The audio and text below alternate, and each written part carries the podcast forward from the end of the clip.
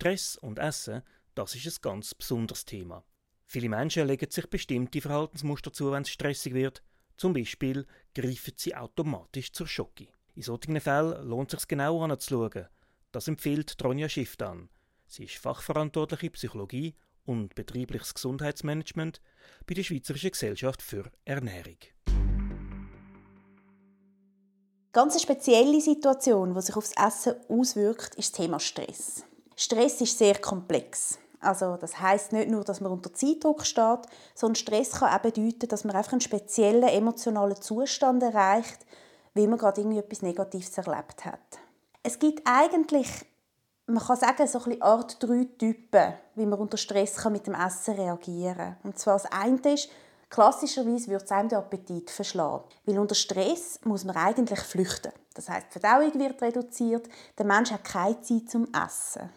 Aber es gibt viele Menschen, die haben das auch umgelernt. Und zwar, dass sie gerade unter Stress, unter dem starken emotionalen Druck, den Stress kann auslösen kann, eher sich belohnen, befriedigen oder beruhigen mit dem Essen. Das ist dann, wenn es eine Strategie ist. Und die Dritten, die machen die verändern ihr Essverhalten eigentlich gar nicht unter Stress. Aber dort weiss man auch nicht, wie viel Einfluss hat einfach der Schlafmangel, sonstige Erschöpfungszustände auf das psychische Wohlbefinden.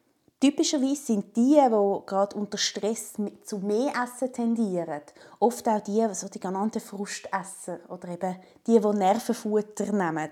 Klassischerweise ist das zum Beispiel nach einem mühsamen Telefon beim Arbeiten, um sich ablenken oder um sich eben beruhigen, greift man noch in die Schublade und nimmt dort seine Schocke raus. Es lohnt sich dort auch mal selber zu überlegen, wie reagiere ich bei Stresssituationen mit meinem Essverhalten.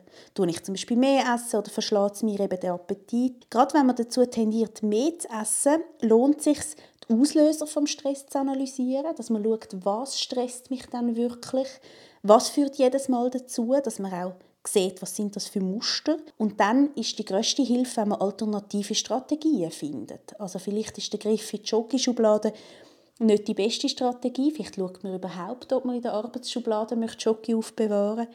Vielleicht steht man lieber einmal auf, geht vielleicht mit einer Kollegin reden, geht sich einen Tee rauslassen, geht vielleicht an die frische Luft. Aber es gibt viele alternative Strategien. Eine bewusste Auseinandersetzung mit dem Thema Ernährung und auch einfach mit einem ausgewogenen Essverhalten, das kann sogar eine Ressource sein, um mit Stress umzugehen. Beispielsweise einen ausgewogenen Mahlzeitenrhythmus macht, dass man auch regelmäßig Pause macht, sich erholt.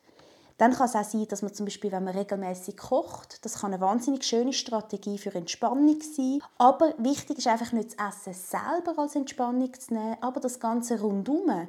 Das kann ein extrem guter Zugang sein, um mit dem Stress umzugehen. Der Podcast ist Ihnen präsentiert worden von Dupri, Ihrem Gesundheitsversicherer www.atupri.ch. Will man Ziele erreichen, muss man sich solche auch vorstellen hört Sie im nächsten Podcast, wie Triathletin Nicola Spierig dazu ihre Vorstellungskraft braucht.